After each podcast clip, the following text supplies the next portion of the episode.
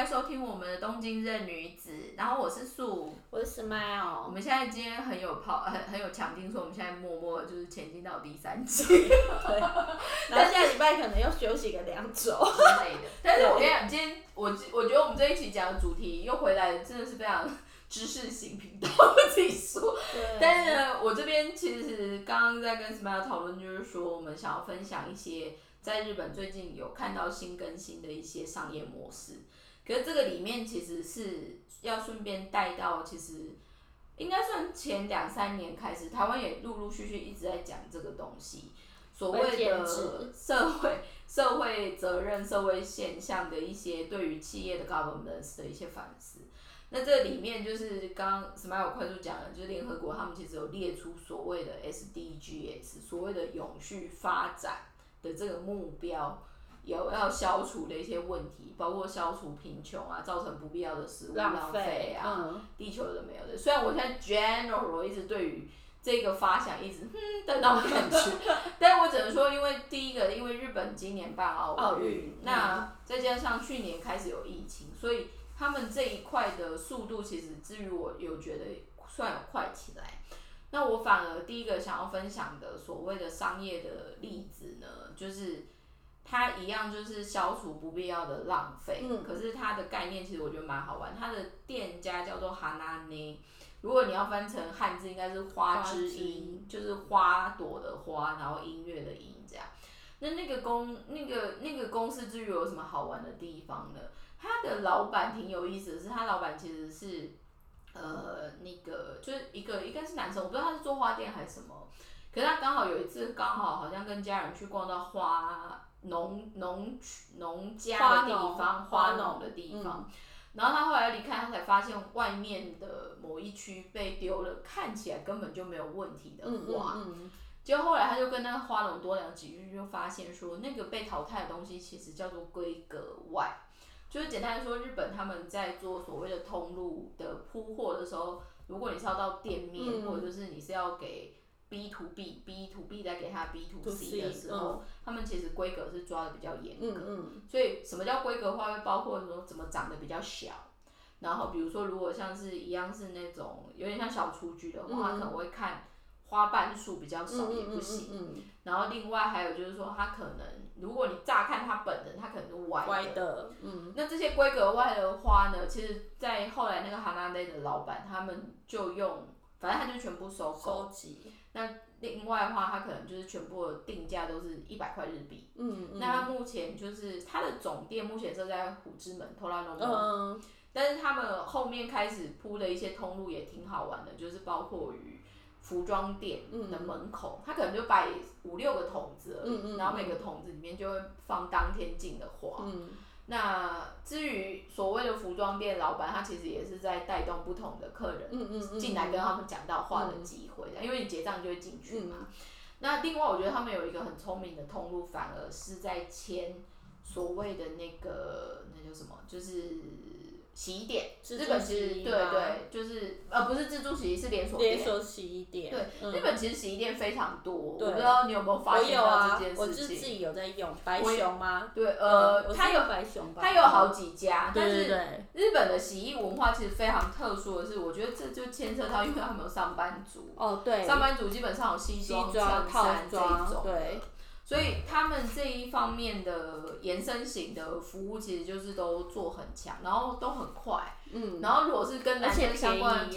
我觉得衬衫类真的太便宜了，就是洗衣界才大概六百日币，然后还帮你烫好，等于台币才一两百块。还有更便宜的啦，有更便宜的男生男生的衬衫的话，很多我看他们有些时候大特价才两百块日币就可以洗了。哦，而且他们还很聪明的会卖套票，就一个月的那种。对，嗯、我我后来感觉很好玩，是因为那一个其实洗衬衫最麻烦的，对于主妇来说是最后要烫。烫，对烫很麻烦。所以我后来发现，像我们我们家那边，他有做一种有趣的时间点的服务，就是说，如果你是礼拜六上午十一点前拿去，去拿，嗯你礼拜天一定会拿得到。嗯，所以基本上我早上看就会都会早上有一票就是上班族爸爸哦或者是太太就嗯抱一排的一整就是一整个礼拜的要衬穿的衬衫拿去洗，衫，嗯，然后他就会一次还给他这样。嗯然后我就觉得他们洗衣文化这件事情其实挺好玩的。嗯，可是他们后面其实衍生出来服务，像我刚刚说那个花店，我觉得蛮好玩。那另外就是日本的洗衣店里面，其实也有一个服务叫做修改服务，对，然后补纽嗯，对扣啊，对还是对，改嗯什么的，那个我觉得也挺好玩的。嗯，那个那个也很厉害。然后还有就是最最近因为那个 cover 的关系，我就一直都是固定去送洗的那一间。他们现在就有跟那个就是消毒公司合作，所以他们现在有在卖就是消毒的洗衣用品。那你们那个算走得很前面，对应该是说，我刚刚在跟 Smile 聊，在开录之前，我们就是在聊这件事情，我就发现，其实现在很多企业它新的出，就是它新出来，它要新走的路会变成是如何共生。嗯，所谓的共生这件事情，就包括异业种或者是类似业种怎么样结合。举一个例子，我应该之前有一次很明确在这边分享的部分是，呃，无印良品。无印良品其实去年疫情之后，他们其实很 suffering 嘛。嗯，就是就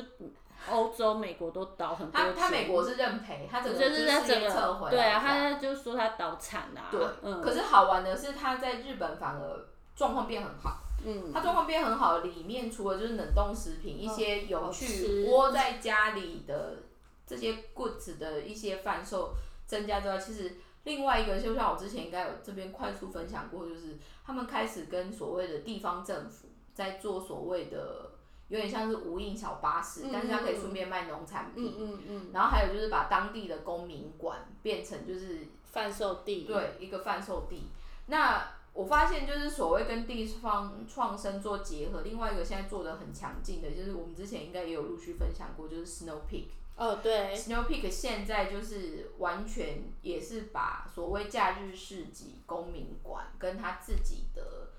呃产品，还有嗯就是他的店面做一个很完美的结合。我后来有发现他们在他他们家总部在尼加达新泻，嗯他们后来有发明一整区，就是他们总社旁边一块地，应该有应该有两三公亩，嗯，就是应该好像，应该有两三个东京巨大这么大的嗯地这样。然后他们里面其实就是现在就在推你完全什么都不用带，你就可以去露营。嗯，他那边就是什么都会给你处理这样。所以我觉得除了我们说的，不管是共享啊，或者就是这些新的这些部分的话，你有什么其他想要分享的吗？我觉得就是讲到那个就是 B 级品这一种啊，我觉得我不知道，我是来日本之后我才知道说，原来就是成衣界有这样子的这种 B 级品的是。我们以前去买衣服啊，我们顶多就是在台湾最最常看到，如果特卖会的话，就是除了花车的那种百货公司那种开放式的花车贩售之外，再就是说你可能要利用一点关系，那可能就是所谓的 family sale。可是我来了日本之后啊，就是我才发现有所谓的，就是说。因为衣服你总是要打样嘛，打样就确定好了之后，你才有办法就是大量生产。然后我来日本之后就发现有专门在卖打样服的品牌，应该是说这个东西，因为这个回到我本对业，对，你的业 界，这个简单来嗯说就是，应该是说我们说的样品会有两三种的来源。第一个其实会是属于现在 Smile 说，就是在你打样到进大货前的所谓的确认样。嗯那坦白说，确认样通常啊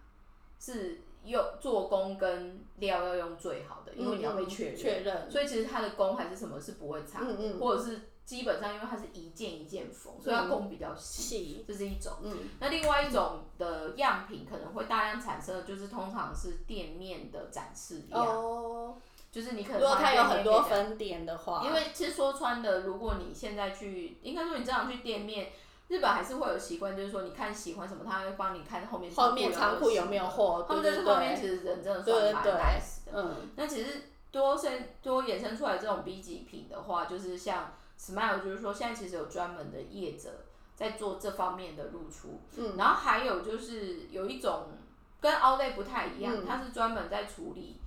多的那种在库品的。哦，就在库品的特价，就是处分品，对，可是可是他会专门就是把标都剪掉，哦然后他可能是在专门的通路做，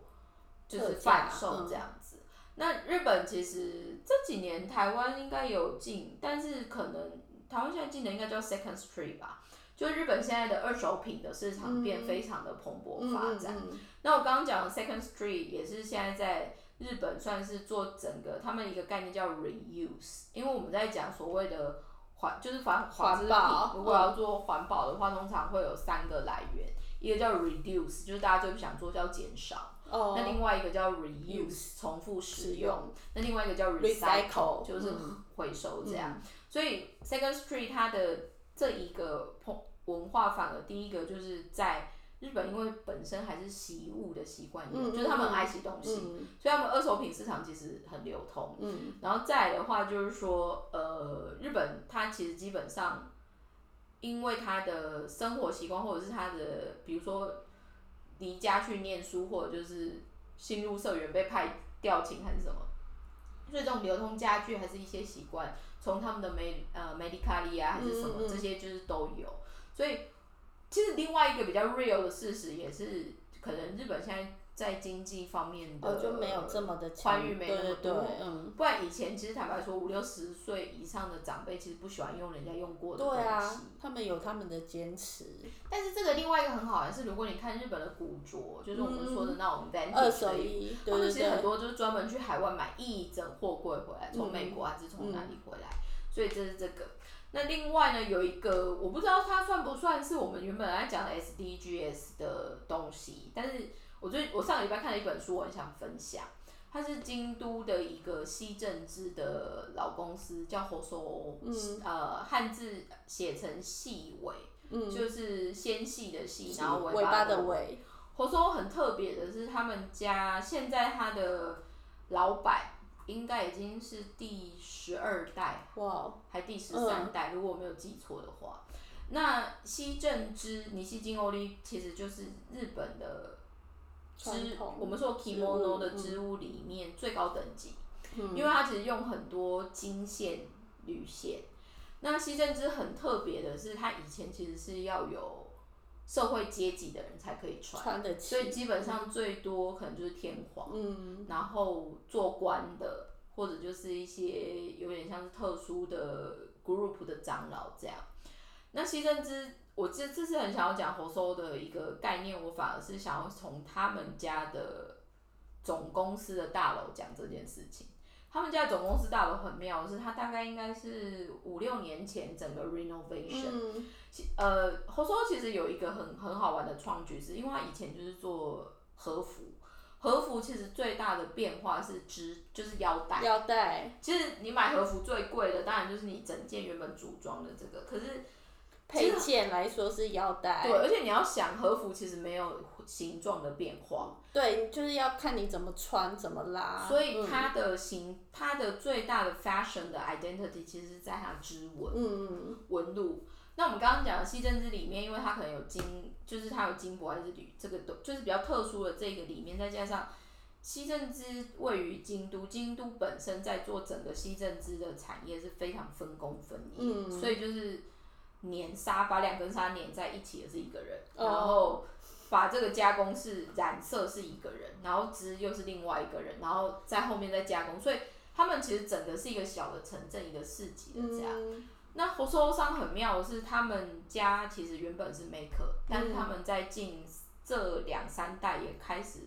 做所谓的销售，就是有点像是做我们说商社这样。那那个时候，他现在老板回来接家业的第一年，就刚好面临到，其实他们家在他们家，呃，他们家在他接之前就陆陆续续，因为其实整个。织呃，kimono 或者就是西针织的需求的数量大幅的减少，大概比他们，他就说一次减就减到以前的十分之一，就真的很多，对对，就真的减非常少。而且其实 kimono 西针织里面它是非常高单价的，大家可能想说，那就一个腰带能多少钱？可能上百万哦，对，不要小看那种。但你要想，他养这么多职人嘛，对每个人薪水发一下也是差不多，所以他其实真的是有点工艺艺术品。嗯，所以他那个时候，反正他们后来就觉得这样接下来不行，但是他一直面临到就是幅宽很窄。嗯，做衣服的时候，其实就会牵扯到幅宽，因为幅宽就会影响到你要怎么裁剪哦布。多数的和服会面临到，因为它的幅宽太窄，所以它的损耗其实很高。举例来说，你如果今天要做一个比较大的大衣，你如果用正常一块布。它的宽有一百五十公分的话，你其实只要剪大概四十五公分就可以哦做一件，哦对吧？哦但是和服因为只有三十二，你只能用拼的。哦哦，所以再加上个拼，对，再加上一卷，如果是一百万、两百万，你这样拼起来就是要求。嗯 所以他们那时候其实去海外反而设定转型的一个切入点是法国巴黎的家饰展，一个叫呃 Maison and Object，就是我们说家居品最大，连包括连那种 Hermes 还是像 Fendi 他们的家居品都会去参展的那一种。那那时候他们第一年去，其实就是有点，就是他们应该有为了开发，比如说想说。大概外国人会嗯喜欢的调性啊，什么什么，就是他们也花了几百万，然后去做产品，然后去参展，然后最后一张单都没有。嗯，那是他爸爸的时候去，结果后来他儿子进来第一年，算是有比较认真在做这件事情，可是他们还是 suffering 的一件事情，就是幅宽太窄。嗯，那你幅宽太窄，你有时候拼成一个平面的时候，其实你就会有那个接痕，哦，对不好看。嗯，所以最后呢，最简单说，他们家现在最大的契机就是他们就接了一个室内建筑师的案子，美国人的，然后很猛的是那时候刚好遇到迪奥一百周年，嗯，刚好目标是要开他们第一百间门市舰店，嗯的装潢，内部装潢，嗯可能用在他们 entrance 的部分这样。那个时候他们就是想说，不管怎么样就是要接这个单，所以他们后来就是花了一年开发织机，就是从新的织衣台，从原本三十二公分的幅宽到一百五十公嗯分，然后就是这样子改了之后，他们现在就变成建材，就是迪奥用了之后，接下来宝格丽、爱马仕，你想得到的都有进。那再来的话，就是如果你去京都去四季酒店 Four Season，或者就是做 Park Hyatt 那一些高级旅馆，基本上都会用 Hoso 上的东西。嗯所以他们现在已经做的是一个非常有趣的切入。那是用他那台机器吗？他们织出来的那个布，哦，他们那个机器后面因为要接那一百家嘛，嗯所以他们就刚好好像应该花了四五年交，然后就是每个月买一台新的这样。其实他的我我后来对于那本书或者是我对于他那个东西很有感的原因是，第一个因为我们都算是纺织产业，纺织产业在和服的前提的话，其实就是最老最守旧的一群人。嗯嗯可是这些最守旧的一群人用最 crazy 的做法做到这样，那后来我刚刚说他用的那个办公大楼，他做了一件事情，我觉得挺有意思的，就是他整个从外墙的那种上所谓的那种水泥的那种东西，就很有点像我们说的清清嗯，水清水清水膜，对，它就是走清水膜那一个挂，嗯嗯嗯可是它最外面还是会有像上金箔的那一种。嗯然后还有就是他们把织物做一个有趣的素材的变化，所以它织出来有点可以像玻璃透光的那一种。嗯它整个就是在他们京都本店就弄了两，应该是三层楼吧，如果没有记错，很美。然后他们后来就拿建筑奖，可他们那时候听说为了要盖那个去贷款的时候，银行就是骂谁，银行就说浪费钱什么之类的，谁会花这么多钱盖公司大楼什么？嗯 但是后来盖完之后，每一年都拿奖。嗯然后重点是后面我看到那个，我觉得他他的那个说，他后来就跟银行说，因为他希望他盖这个大楼是可以用一百年，嗯所以我们刚刚跳回来就是讲所谓的 SDGs 里面一直在讲所谓的永续，可是永续里面除了我们刚刚讲说素材的浪费或者就是可回收，另外一个东西是耐用是很重要的，嗯。你可不可以经过长时间，不管是耐看、耐用、耐磨这件事情，那。我看侯收上另外一个很有意思的切入点是，他后来其实做了一个有趣的联盟，然后从侯收上是织是是布料嘛，那他另外联盟里面有做茶罐，哦，茶罐一个叫开化堂也是很有名，然后还有做木桶，就是现在都没有人会泡澡的那种木桶，就是三四个不同的，都是都是第好几代的，嗯然后都是三四十岁的这样一票人这样弄。他们后面其实开始延伸出来很有趣的商业模式，是去当人家顾问。哦，这个这个这个我有听说，就是说我不是他们不是当商当顾问，可是我那时候就是还在做英镑的网站的时候，我就有去采访一家叫做大野屋还是什么的，他是在做竹袋，然后他的竹袋是专门是在东银座，在银座吗？对对对我知道他就在转角，他的对 location 超酷的。对，然后他很老了，然后他的竹袋就是在缝那个歌舞伎町的人穿的，然后后来就是因为也是儿子在国外，好像有留美还是什么，因为我有去采访老板，留美还是留海外的，然后回来自己接着接爸爸的这个传统了之后，就是才开始就是因为后来就是走观光，所以他们才针对观光，然后开发一系列比较稍微新的。他说欧洲人都很喜欢买他们家的竹袋。反正简单来说，他们也是有，就是譬如说在那附近东银座那附近，或者是整个东京都内，然后也是这种好几代的那种传统产业，他们也是有自己的，因为也像是私人的工会的概念，然后他们也是每个月会聚餐，然后去说有什么事情可以做。我觉得就是除了吃吃喝喝之外，我觉得这个比台湾那种什么奇怪的福伦社还是狮对会对有有建树很多。对对对，然后他们就是会去参加，然后对那个好像叫什么 Milan 还什么的，就是在他们的那个那个 group 里面。我我对于那个很有感的是，因为侯说他上他们后面做的那一个等级，我觉得这个拉的很夸张的是，好像那有一年接下来就是家居品，另外一个很有名是办在米兰，嗯然后米兰的家居品里面有在跨到所谓的家电，嗯，然后那一年好像刚好是 Panasonic，不知道是七十周年还是一百周年，我有点忘了。他们那时候就是很想做一个很厉害的东东西。嗯，所以，呃，他所谓做的这种现代的生活家居家电这个东西，他想出来比较有趣的 impact，他反而是找像侯收商他们那一挂，就是所谓的传统工统，艺，嗯，所以他们到后面就是等于是他们的产品设计师第一次开始在思考不用量产这件事情，而是纯工艺跟美这样。所以那时候侯收商跟他们合作的代表作是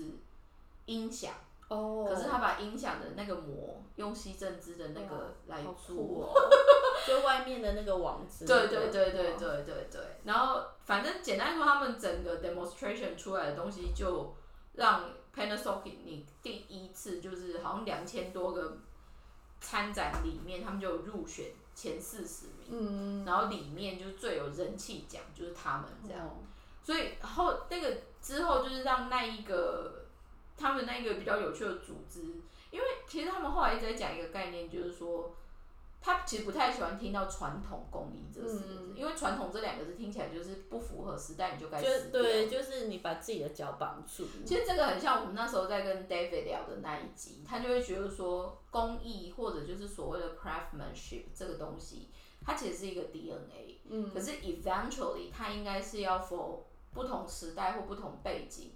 你要去活用你的 DNA 再去做不同的变化。嗯嗯，所以我刚刚说的那个茶桶的那个，他们现在反而做出是专门存放咖啡豆，哦，然后嗯嗯嗯然后那个木桶的，我看他现在好像也是开始做一些比较小型，因为它是生活的那种对家庭用的对，可是它的 know how 的这些概念还是什么，其实它就是一样的坚持。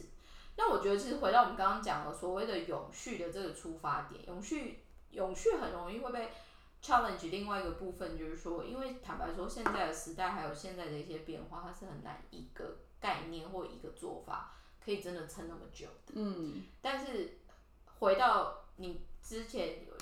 几集就是有分享过，就是说你刚刚说那个新的日剧，就是吉田洋小姐的、那对对对，它里面他们不是就抱怨说很多东西怎么都不见，不见，可是对，这个东西我相信等大家之后有机会疫情之后再回来日本，你们会更感慨，因为真的很是多东西不不见。你看，像以前你七八月就雨田川烟火，它真的停办两年呢。他们今年有偷偷放，你只有看到吗？我不知道，但是我记得就是好像也是很少，就是小小的，然后几撮这样。应该是说上个礼拜有偷偷放，可是哦他是借、他是借西五星的那个游乐哦，园，嗯嗯嗯可是他就摆明不让人家去。去，对啊对啊，就是不，而且不开放。如果我没有记错，他是在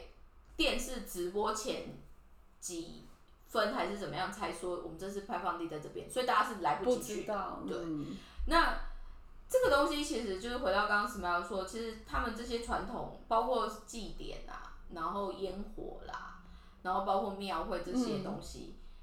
呃，现在其实还有跨一个就是马兹利嘛，嗯嗯日本其实整个 summer 或者是秋季，包括音乐季、传统这些，其实就是他们主要的收入收入来来源，嗯那这些其实就是都不见了，嗯，很可怕。有啦，Fuji Rock 有偷办，然后是它其实还 OK，但是上个礼拜那个 Supersonic 也有办，但是前哦，年三听说就三办做不错。三三三八 Sonic 有办哦，对对对对对，哦所以但是他说那一个办的的做法是好的，哦是哦，对就是他前年有去，就是他的 Summer Sonic 他变得很，我我觉得现在日本终于聪明的人，他们有在思考怎么样去做出跟跟疫情一起的，对，因为嗯这个其实就是台湾接下来一个要问的问问题挑战，对对因为。台湾已经没有再就说零了，而且台湾有零这件事，而且再来就是说，除了零之外，你一样可以自己守零，当做是就是守住这个家零，当做是自己国内的目标。可是我要说的是，以后大家都开放了，难道你台湾你就说不行，外国人不能进来？不可能。其实基本上，因为我们跟日本一样是海岛，嗯海岛其实基本上人的移动或者是交通是非你一定要常对啊，要还有就是你的商务往来，你不不可能说哦，我就是台湾，我就为了要守住这个疫情，我不开放给外面的人进来。所以你看，像其实最近欧盟都已经算互通有对啊，然后我也有厂商已经开始去，他已经回来了。但是他也是前两三周在法国出差，嗯就是参展这样，嗯也是去 Maison Objet。那再来的话，就是我今天早上看新闻，就是美国也是十一月吧，十一月基本上就全开，部对不对？全部的海外旅客进出，就是只要你有，就是你要带进两次对对对对对对。所以坦白说，这一至少欧美啊，我觉得欧美现在 attitude 已经开始把它变成，它就是一个流行性感冒，对，也每年都要打就对了。每年都要打。还有就是它，你不应该因为他去变动你的生活模式。你应该要想办法跟他共生。但是说穿了，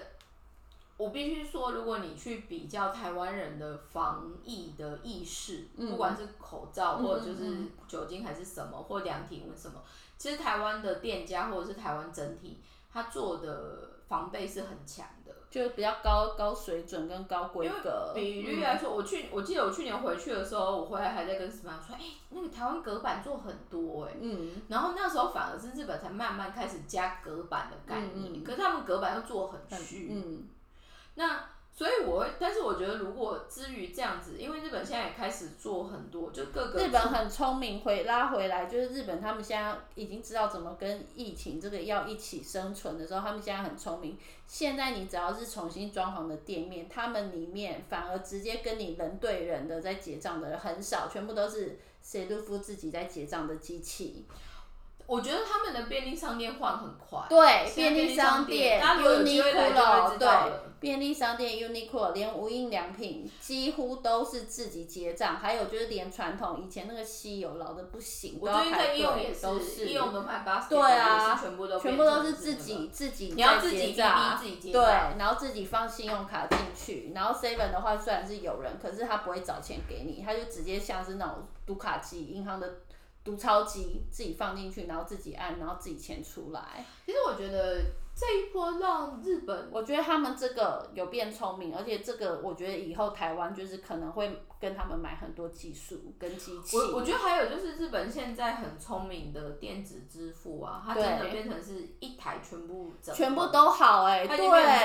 我昨天才去那个什么，就无印良品买东西啊，它就真的是一台整合到，就是它连你的个人的，就是 A P P 的 point 的，它都可以直接弄进去、哎，对啊，呃，我们现在讲的这个服务的整个过程，是你真的完全不会跟店员碰到，对，然后再加上你该有的权益是不会少。对就是你还是可以存点啊什么的对差。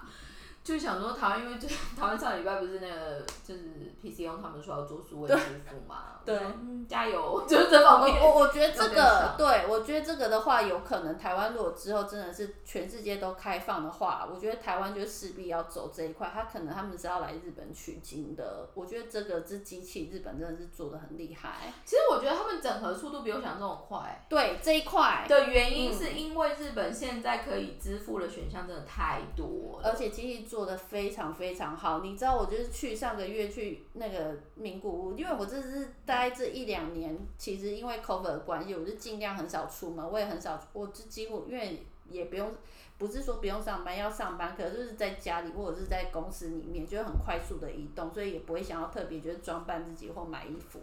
我真的是后来就是上个月去出差，然后去了逛了一下，就 Uniqlo。我觉得他那真的很厉害，他那个是机器式，你根本不用还要拿起来逼逼哦，你就是丢在他那个里面，他的那个篮子里面好像就全部都是有晶片还是怎么样，他就可以直接扫哎。现在好像有一种它是自动侦测，对它那个真的很厉害，然后厉害到就是说它后面就是有台子，然后那台子上面呢就有放各式各样不一样 size 的，就是那个塑胶袋，Uniqlo 的大小的袋子，有纸袋，然后有就是 b i n i l u p u o 就是那种塑胶袋，然后还有就是剪剪刀，剪刀是要干嘛？有一些人他要直接剪标，他就很聪明，对对对。他就是帮你把这些东西都放在上面，你真的不会跟大家接触到。但是我跟你讲，这某方面是因为 Uniqlo 也面临到店员缺工这件事情，所以他们算是 push 很快。对。可是我必须说，这个其实好玩的，就是就像我们，如果大家有听我们之前的节目，从去年的话，大家都一直在表说日本好慢哦，对，就是那个嗯。但是这一块，我是我觉得现在开始要反反冲刺，就是说出来日本。这个国家很妙，就是举例来说，如果你现在在看所谓的防灾意识，所谓的，就他们只要有经历过一次，他们就会之后觉得哦好快，可是而且重点是因为这一次说穿了阵痛期拉很长，但是又碰上做奥运，对，所以这个东西我反而觉得说，回到我们之前就在跟朋友聊，就是说台湾其实在去年赢得很长，就是我们简单说，如果以跑步来说，我们就是已经领先了两三百公尺好了。日本可能才刚开始跑，可是他们这个刚开始跑会不会反而整个冲冲过去？嗯，嘛，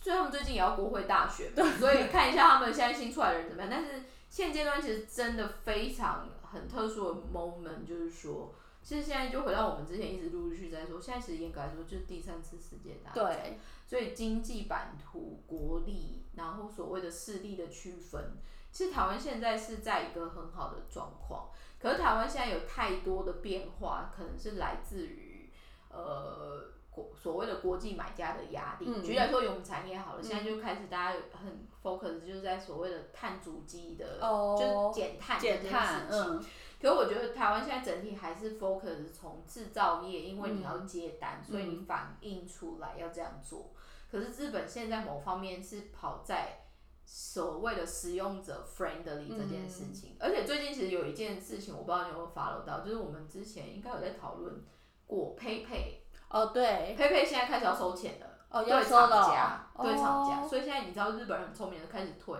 不要用 PayPay 了。哦，是哦。对。可是消费者还是一直在用啊。可是说穿，如果今天店家不用，他也没办法。没办法，因为他就不收。对，所以就是挺有意思的这样子，然后。接下来呢，我们其实开始的想要在最后结束前来跟大家分享一个比较有趣的发现，就是说，呃，所谓的就是永续发展的一个概念，有一个很重要的关键，回到我们刚刚说的，不管是减少或是所谓的回收，或者就是所谓的再使用的部分。其实，在减少的部分呢，最近日本的百货公司，我们也有发现一个挺有意思的部分，就是应该算是大丸松板屋体系。那它的所谓的服装品牌里面，就有完全推出百分之百的回收材，不管是尼龙还是 poly 做的所谓的服装系列。那这一个东西，其实同时它在店面或者是它在门市带动的一个活动，就是。他鼓励所谓的消费者，你可以直接带你不要的衣服，就是去大丸松板屋那边，就是丢回收箱这样子。那也因为这样子很实际有感的参与回收这件事情，至于对我们产业来说，它好像变成的是一个就是很所谓的不死，就是免死金牌。因为其实坦白说，以服装产业来说啊，如果大家真的减少购买，或者就是大家真的就是在素材上面有一定没有办法克服的部分，其实它不一定会是良性的循环。但是我们却发现，就是比如说透过就是呃大丸松板屋的这一个体系，好像隐约让我们看到这个产业所谓的最最最终极的回收的这个部分。可是坦白说呢，这个方式另外带动的更有趣的一个广告是，最近应该是日本的桑托里，就是做所谓的饮料广告的，诶、应该说它是最大的呃饮料商的一个 maker 的部分。那么最近其实拍的一系列的广告里面，反而很好玩的，开始没有在卖产品，就是没有特别在介绍说，呃。我们这一次要卖的是咖啡还是茶还是什么？他们反而就是专门一样是找明星来，可是他们在做怎么样做回收保特瓶的这个工作。因为那个公司它现在其实就发下宏语，就会说希望在大概是二零二五二零二五年前，他们就是要完全做到百分之百的回收保特瓶，然后就是他们的。产品就是完全可以做到一个很有效的良性的循环，但当我们在看这样子的东西，或者是看到这样子的产品发展，某方面其实也发现说，嗯，不知道台湾现在同样的状况怎么样？因为坦白说，如果单纯讲所谓的回收材的部分的话，其实呃，台湾特别是因为台湾的所谓的环保机能、纺织品很强。所以我们的特别是落色、热色不落地，或者是所谓的分类回收的这个概念，其实对于所谓的呃原料的来源，台湾的保特瓶跟日本的保特瓶，其实是在我们做回收 polyester 的这个来源是做的最好的这样。来了，我真的是觉得有趣，但是呢，我中间穿插了两三个话题。第一个就是大丸松板屋现在已经推出完全的百分之百回收材的这个东西，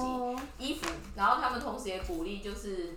消费者可以带自己的衣服去那边做回收。然后另外一个大丸百货，大丸松板百货，那在哪？在那个啊，那个 Tokyo w i k i 哦，大马路。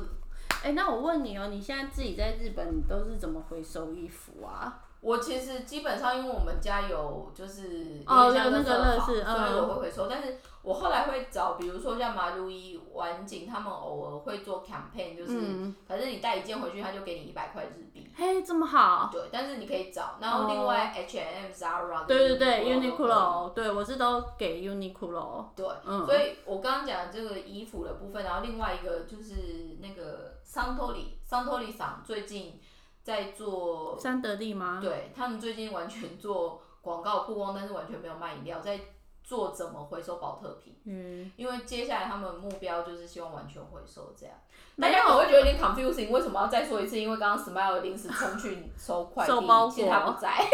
没有，我想说的是说，我觉得如果你们之后开放的话，我来日本啊，我不知道就是你最近有没有去全家。全家就是有卖一模一样的茶，可是以前譬如说，假设是山兜里还是什么纯吃茶，好，它不是外面会有一层膜写纯吃茶，可是它会也会有一个全部都是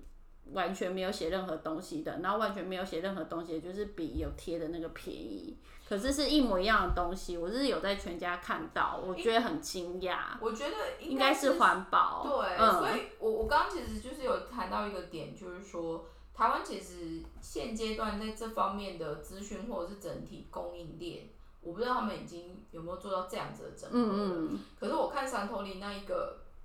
不管是从 campaign 开始，或者是开始做一些实际的做法，会让人家很有感的，就是说他们真的在确保回收这件事情是很 making sense 的。嗯。那当然就是在成本面或者就是一些执行面，可能对于供应链会有一些冲击还是什么，可是。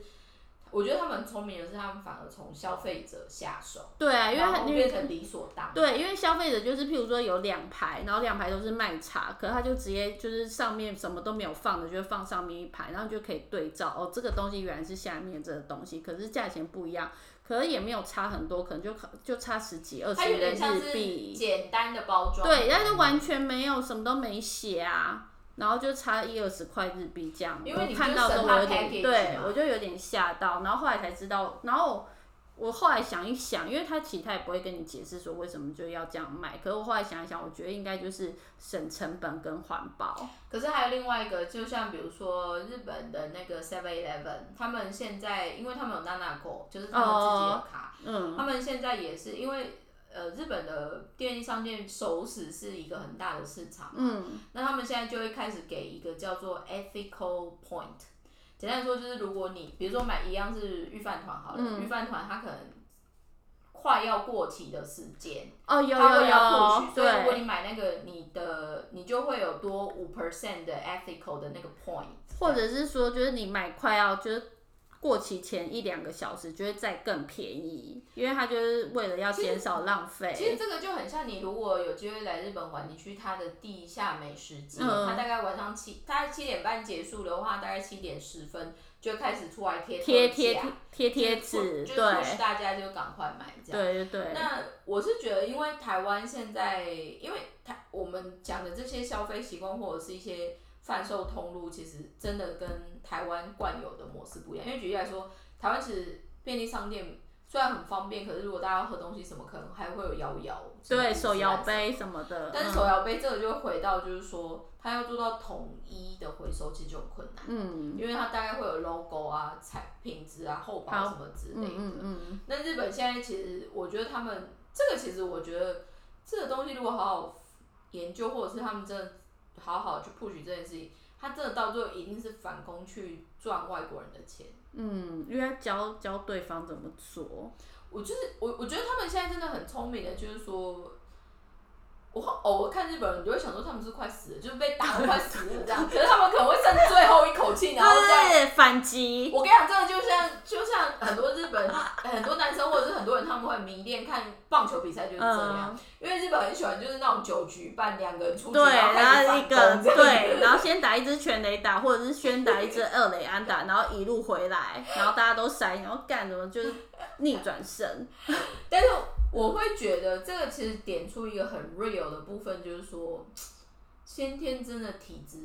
强这件事情是有优势没有，因为我是我，因为我在台湾，我很少去超市，我真的不知道台湾有没有就是时间到会特价，都是为了要减少浪费，这个我真的是不知道哎、我觉得因为台湾其实熟食取得很方便，所以哦，他对啊，对，那种自助你餐那你光是去雅个，琪亚贝都都那个，所以我其实也、对啊而且重点是台湾人很 crazy，台湾如果真的很有钱的老板，他其实会做二十四小时，哦对，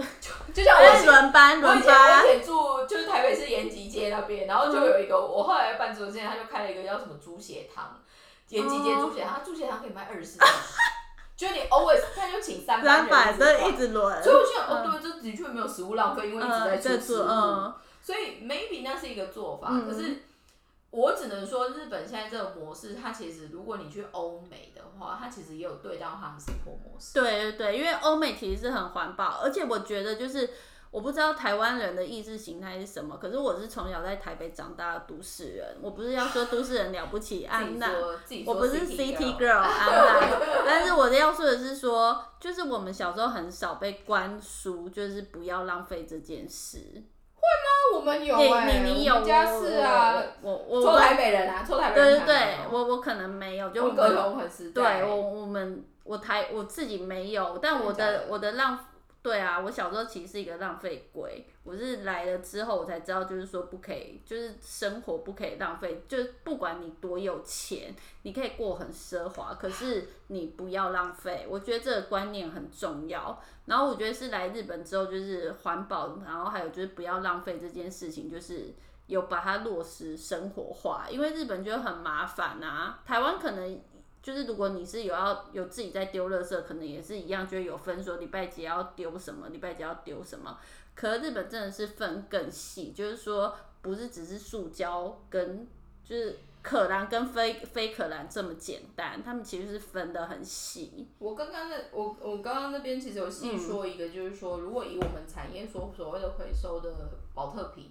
整个来源最好的评价的话，其实一个是日本，一个是台湾。嗯那台湾又加上几年前开始实施垃圾不落地，嗯，所以其实整个它是有一些条件可以。台湾有一个，台湾有一个就是艺术家还是什么富二代，然后嗯他就专门在做回收的那个再整合的那个嗯嗯嗯画材，然后他就做到就是国际美国好像投资他什么的，还是说他的他把那些东西就是压扁，然后变成艺术品，然后美在美国、欧美就是大获赞赏。其实我觉得这种所谓的环保回收的这一个东西，它其实就会是一个主要趋势啦。嗯，那另外一个东西，我最近有看到一个是废布，就是成衣打回去的废布，哦拿来做砖头。耶，就其实我我必须说，其实有很多新的做法或新的选择，它其实就会慢慢落到就是说，那你消费者愿不愿意多花那个成本去选择？还有就是，其实我觉得是真的最大最大的一个概念是习物，因为我觉得多数会造成地球环境负担就浪费，是是浪浪费，那对。日本这个国家真的很特殊的是他，们就是真的不浪费，我必须说，因为他们真的有被丢过两次核子弹。然后还有就是日本人，他们真的就是不浪费。你知道就阿赖桑有多有钱，他是不浪费哦，他就会自己就坐公车或者就是坐捷运，他不浪费，但是他真的有钱到一个就是，你干嘛一直拱他？等下对听到骂你。他就真的觉得哦，天哪！可是它不浪费，我觉得这很难得。我我我觉得很好玩嗯是，就像我我就是因为第一个时间也差不多，然后后面我很想分享一个东西，是我第一次跟我的日本搭档去中国出差，然后他之前去出差，反正就是都被上车带出去，所以没有自己点过餐这样。然后后来我们有我们他第一次跟我去出来，然后带他去吃饭这样。然后后来他就去跟隔，他就看隔壁桌，他就说隔壁为什么点那么多都没吃完，很浪费。我说，因为中国某方面在这方面是一个财富的表现，对对对就表示嗯象征嘛，年年有余的概嗯念。然后我日本搭档其实跟我年纪也差不多，他就说打赛，他说一米搞我跟他他说这第一个就是无无法理解，而且这样就是浪费浪不费行，对不行。所以这个东西其实好某方面有点，因为我们以前毕竟也有受过日日本的教育嗯所以这方面的确从阿阿公阿妈到我妈妈到这个，我们其实剩下真的是不是很好的习惯。对，我会觉得就是我以后就教小孩，哪一天我有的话，就是要跟他们说，就是不要浪费，因为我觉得这个观念是不是很容易养成，而且有时候就是说我们可以过好的生活，可是你要不要浪费？对啊，就是不要点很多，然后吃不完或者是什么，就是有差不刚刚好就好了，不要浪费。我觉得这个就是是日本人普遍的观念。我我觉得其实回到一个，比比如说像我们产业有一个我觉得很好玩的习惯，嗯，在布料的世界里面，其实很容易会有瑕疵点，因为它毕竟是生产，比如说刚好有有破洞，或者就是有颜颜色不不对嗯怎么样。那在呃所有的纺织品里面，相对比较高单价的是做兽毛，比如说羊毛或蚕丝这一类的。有一个专门在做这一块的产地很强，就是我们说名古屋那边有一个叫尾州，哦，嗯嗯，尾州那边其实在很早很早以前就发展了一个职业叫做修补屋，嗯，就是你布料有问题送进去，他会用手工手工帮你补好。对，他会补或者就是帮你挑这样。那这个东西反而是来自于第一个，因为它东西比较贵，所以嗯可以补救的话就尽就是这样量补做。补，嗯，但另外一个我们也发现，就是说，因为说穿了，这个其实就回到日本的民族性所谓的习物，嗯就是很爱惜东他们西。真的很爱惜东西。这个东西其实你会发现，因为举例来说，如果有机会大家之后来日本，你去看日本一些不管是呃观光胜地啊，或者就是根本没什么人去的地方，你只要看一个很好的例子，厕所，嗯，它可能不新，可是它已经很干净。很干净。所以习物或者就是爱惜东西这件事情，从干净把它保持原样，这这东西我们很有感，是因为我我跟什么样，我们其实都有受过所谓 Uniqlo 的教育、嗯 u n i q l o 的后场所谓的整理整顿这些要求，是我后面觉得有机会进日商体系里面一个最好的训练。我们以前被训练到，因为我们那时候要负责开店，我们以前被训练到要拆箱嘛，你就要一直补货。对对对。拆箱的同时，你已经准备另外一个箱子在塞拆拆下来的东西。哦，这个我也很有感，因为我就是那时候日文没有很好的时候，我还不能在卖场对应的时候，我就是现场，对我就是后场在做这个。我们真的就是拆完一个，然后就先。把它留着，然后剩下的就往里面塞，然后做好每一个的那个就是港特呀，我们有一样的 SOP。对。但是这个概念就回到，如果你去看 Toyota，Toyota 我们之前在讲企业报里面有说他们毛率很高对对对。其实他们就是来自于这种。不必要减少减少不要的浪费。可是我觉得日本这个习惯，我不太清楚，多数大家不管是哈日族或者在接触到日本文化里面，好像都没有人多琢磨这一块。可是我真的觉得，如果你要问我说日本哪里厉害，只有这个厉害。对，我是这样。对啊，就不要浪费。我觉得他们真的习物跟不要浪费，我觉得他们做的很彻底，不管多有钱都一样哦。我我觉得他们的这方面的国民教育，我我不太清楚。他们现在新的一代会怎么样？多怎么样？可是至于我在日本，我们看到一些让我们觉得哎，还蛮 respect 的，不管是前辈还是同样的人们，这一块其实是一个很好的特质。对啊，而且就是不不会像台湾人点这么多都吃不完，然后就是他就是吃多少做生意的人啦，我对啊，我们也不会这样，就是吃多少点多少，然后就是不会浪费，然后东西就是真的坏掉，然后才会换新的。我到日本后面一个很有趣的习惯是，我会修鞋子，我会修改衣服，我会修鞋子。我是修改衣服，就是如果这个衣服我很喜欢，然后我就觉得它没有退流行，我就会拿去补。我我后来会修鞋子的原因就是，你鞋子去哪里修？好特别哦。很多啊，到处都有。我知道，可是可可是可是顶多就是修底还是什么，它是整个都可以修哦。我跟你讲，遇到厉害的呢，因为我有一次最 crazy 的是，我有一个很大的 buckle，就是它是一个很大的金属环的一个设计，这样那个扣就不小心断了，坏了，我连那个扣我都可以换。呃，他就可以帮你找类似的。就他就他就说这个设计你可以吗？我说 OK 啊，就这样。所以我后面还放一个一个圆的，一个方的，就是还做不同的对称。那这个习物的概念，就是我觉得日本它这方面，当然他们这几年因为快时尚，很多东西越来越便宜，东西不一定会这么耐用。可是，在以前真的还 OK，你真的是买好东西的人。我刚刚说的，比如说你。衣服，比如说你西装外套里面内里破破烂烂，它也可以换。可以换。然后基本的尺寸修改也可以。然后再更 crazy 一点说，比如说你身材有变化，或者是长辈不要的，你也可以再 remake。嗯。那日本现在还有另外一个，上个礼拜我看到有一个很好玩的，它是在做家具的 remake。哦，这个有。因为日本有很多，比如说父母亲，他可能是很好那种铜做的那种衣柜，但是其实样式比较老，就是不是现在年轻人会喜欢。可是它的本质是好，所以他们现在有厉害的 remake 的专家是会把它整个重新设计，然后你东西就不会丢。所以我觉得这种小巧思，还有就是这种。习物，我觉得他们习物真的很强。我只能说，这这个如果他们持续下去，他们这个国家应该不会死啦，就是对啊，不会很强，但是应该不会死。对，这是我的结论。他们真的，他们的爱惜东西跟不浪费超厉害。因为我是想说，有一些大老板就真的是赚很多钱，他们就是不在乎那些钱，所以他们的生活习惯可能就 lifestyle 也会改变。可是我是从日本的前辈身上看到说，就算他赚再多钱，他一样是不浪费，他就是会做。坐捷运回家，我只能说，因为那个东西会变成是他的生活习惯就已经养成。我觉得除了是生活习惯，还有一个就是说，他其实变成是你的人格特质。对对对。所以那那样子的人，他做工作还是什么，他其实就是这么严格。对。所以他的 performance 或者是他的成就也不会太那个。但是说真的，这个东西会不会绝对沿用还是什么？我觉得，因为每个人不一定可以到那么严格，偶尔时候还是会想要放松一下。对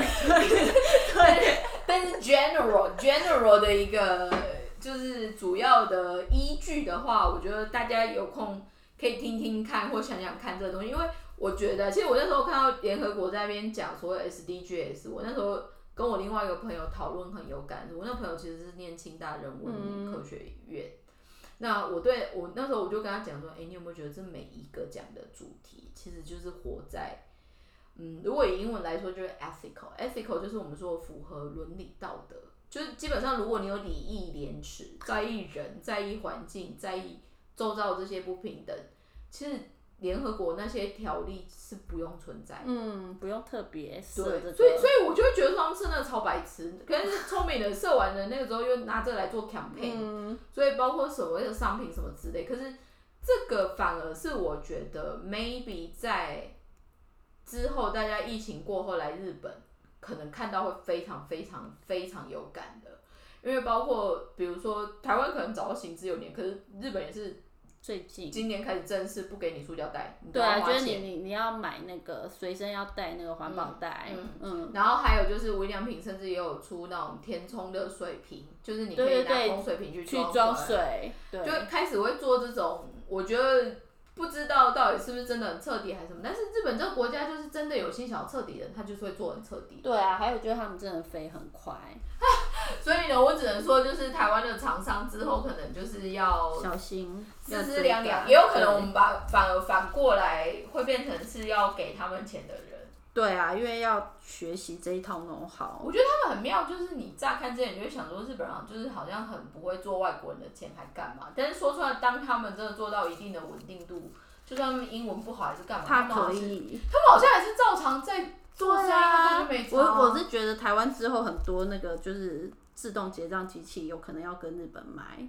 因为 NEC 早就在推这一对，块啊。可是台湾就反而因为疫情做太好，所以就没有这个意识。可是以后让人进来的话，我觉得这意识可能还是要有。我我真的觉得最最有感的，最有感的是因为 Seven 就是哦对对对因为他家那个他那真的是读钞机哦，没跟你开玩笑，就放进去，然后一次最多十张，啪啪啪啪啪就而这样算进去。顺便可以测伪钞，对对对对，他那他那台真的是读钞机啊，他一次十枚，啪啪啪啪啪算进去。且而且我觉得他那个最酷的，我们现在讲你在日本做便利商店，你要结账有什么样的方式对，它全部都有，有从现金、信信用卡。然然后 point 哦而且我跟你讲，还有那个现在日本的付电子支付里面有一种叫做 QR code，就是哦，对对对，你扫扫扫，对对对对然后 D point 怎么扣你钱有两种，一种就是直接连你信用卡，信用卡另外一种是连你的手机账通话。对，就是绑账户之类的。对，所以我觉得他们这里做这同整很微，可是这个后面，因为连那个活动背包 Beauty 上，嗯他们现在做 AirPay，就是嗯小的那个机器，就是它等于是同时辅助这些，不管是美法院还是什么，它也有有电子支付，他们那个其实也是可以那个，对，说到这个还有什么，交通系的对对对对，那个那个个很厉害，就是去那个弄头发也是，他们也是不想要跟你有接触，飞沫传染。我那弄头发的，他就直接就是很大的机器啊，而且他是他那边电脑直接连线你的这个付钱的机器，就显示你今天消费多少，然后就直接说就是信用卡支付，然后插卡进去，很厉害。我觉得台湾要买这机器，还是台湾现在有，我们只是没发落到。有吗？但是因为我我觉得应该是没有。因为我去年回去最有感的是啊，因为待了一阵子，我一直妄想说为什么便利商店不能刷卡。台湾便利商店好像也不能刷卡。好像是他们不接受小钱，不接受就是这种零散的小钱好。哦，那我们今天这一集呢，拉拉杂杂也是讲到这边，谢谢大家来收听我们今天的东京热女子，拜拜